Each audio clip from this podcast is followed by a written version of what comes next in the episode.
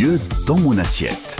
Avec Mathilde Jarlier. Bonjour Mathilde. Bonjour Lucie. Vous nous emmenez en voyage. Oui, aujourd'hui c'est le jour des enfants. On va essayer de sortir un peu des crêpes et de la purée saucisse. Oui. On va aller s'intéresser un petit peu de ce euh, sur, euh, on va s'intéresser à la gastronomie russe hein, pour ah oui. s'inspirer un petit peu aujourd'hui et sortir des sentiers battus. D'accord. Donc qu'est-ce qu'on mange au petit déjeuner en Russie? Alors au petit déjeuner, ils font un peu comme les anglo-saxons les Russes. Ils ne mangent vraiment pas sucré, hein, ils mangent plutôt salé, pas de tartines de confiture, de viennoiserie.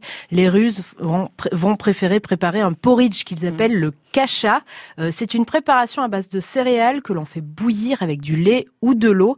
Euh, ça tient bien encore, hein, ça permet de tenir toute la matinée. Et pour rester dans le salé, eh bien, ils mangent aussi de la charcuterie et des œufs le matin, euh, les Mm. Russes, hein, donc vraiment comme au Royaume-Uni ou en Irlande. Donc ça c'est le petit déj, c'est fait. Au déjeuner et au dîner, qu'est-ce que l'on va pouvoir manger de traditionnel? Alors, il faut savoir que les Russes sont absolument fous de caviar, hein, mais pas forcément celui d'Esturgeon euh, qui coûte jusqu'à quand même 12 Ah oui, 000 j'allais euros dire, le des kilo. goûts de hein. luxe hein, quand même. hein. Non, non, non, euh, on trouve du caviar orange par exemple avec des, des œufs de poisson qui sont assez gros et explosent en bouche, absolument délicieux et savoureux, je peux vous l'assurer.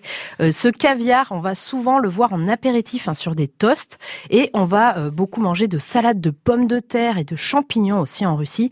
Et évidemment, on ne peut pas faire l'impasse sur le fameux bœuf stroganoff et euh, le hein. Le bœuf stroganoff, c'est un ragoût de bœuf avec une sauce un peu crémeuse qui renferme du paprika et beaucoup d'oignons, de champignons. Et le bortsch, euh, c'est une soupe en fait, hein, un potage euh, à base de betterave et de viande, de carottes, de choux et d'oignons avec la petite touche de crème toujours pour faire plaisir.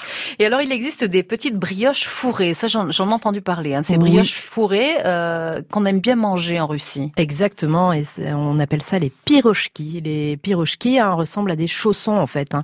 Ils sont fourrés, euh, ces petits chaussons, avec euh, de la viande hachée, du fromage, des champignons ou des légumes. On en trouve même en version sucrée. Et d'ailleurs Mathilde, qu'est-ce qu'on peut trouver en, en spécialité sucrée? Eh bien, à l'heure du thé, hein, par exemple, avec le fameux thé noir à la russe qu'on sert avec du citron, eh bien, on va trouver les fameux pirochki euh, ou alors des pancakes à la russe qui existent hein, à base de fromage blanc. Euh, on appelle ça les sirniks et ces sirniks, on les mange avec de la crème fraîche, de la confiture, du miel, de la compote ou avec du kissel euh, qui est une espèce de soupe épaisse de fruits rouges. Euh, et les épices jouent vraiment un rôle important aussi dans la cuisine russe. hein. On retrouve donc le paprika souvent dans le salé. Et côté sucré, on peut par exemple parler du pain d'épices traditionnel russe que l'on appelle le prianik. Mhm. Euh, on le fabrique depuis des siècles. hein. Il est à base de, évidemment de miel et de farine. On va retrouver de la cardamome, de la coriandre, de la cannelle, de la noix de muscade, de la noix de muscade et du clou de girofle à l'intérieur. Et sur le dessus, euh, souvent, il est comme gravé hein, notre pain d'épices. C'est vraiment euh, hyper joli. On va dessiner comme des jolies moulures dessus. C'est très élégant. Euh, ce pain d'épices est en général recouvert d'un glaçage transparent et parfois on peut le trouver fourré aux fruits Mhm. rouges, à la cerise ou au cassis par exemple. Et enfin, le chocolat fait évidemment partie hein, des incontournables aussi en Russie. Et figurez-vous que j'ai euh, la chance de goûter, euh, j'ai eu la chance de goûter par exemple du chocolat euh, fabriqué à base de fromage. Non. Euh, oui, et pas que du fromage type pâte à tartiner, vous savez, industriel. hein. Non, non, non.